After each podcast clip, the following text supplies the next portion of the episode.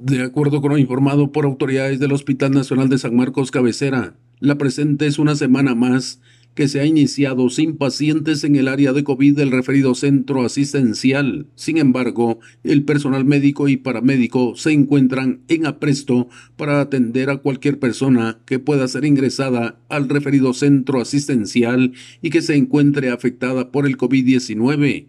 De la misma manera, se ha informado que en el área de COVID del Hospital Nacional de Malacatán no se reportan pacientes afectados por COVID.